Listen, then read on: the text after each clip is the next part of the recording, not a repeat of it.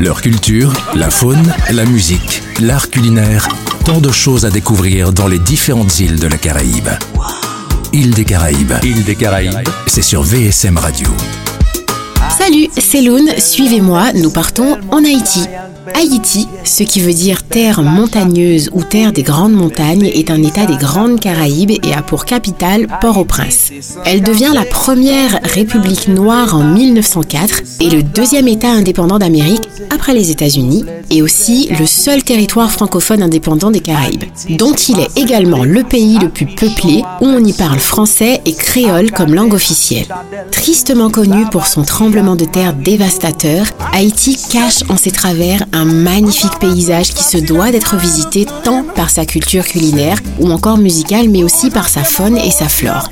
Connaissez-vous la station balnéaire Labadi c'est un port maritime privé loué à la Royal Caribbean International par l'État haïtien depuis 1985 qui fournit la plus grande contribution aux revenus touristiques de l'île. Située sur la côte nord d'Haïti, cette station au sable blanc, récif corallien et ses lagons bleus est orientée vers cinq plages. C'est à son port qu'accostent les passagers des navires de croisière comme le plus gros paquebot Oasis of the Sea. Les passagers ne sont pas autorisés à quitter la station, cependant, de nombreuses activités touristiques sont alors proposées, comme les balades en tyrolienne, le sport nautique ou encore la visite de son marché aux puces.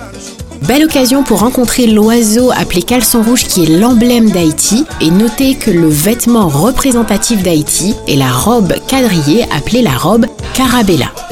Source d'inspiration dans le monde tant par ses écrivains mais aussi par sa peinture, musicalement, nous lui devons le compas, porté par des groupes comme Gemini All Star avec le chanteur à voix parti trop tôt Timano, mais aussi le troubadou, musique jouée à base de guitare qui illustre le chanteur-compositeur qui raconte l'amertume et l'amour.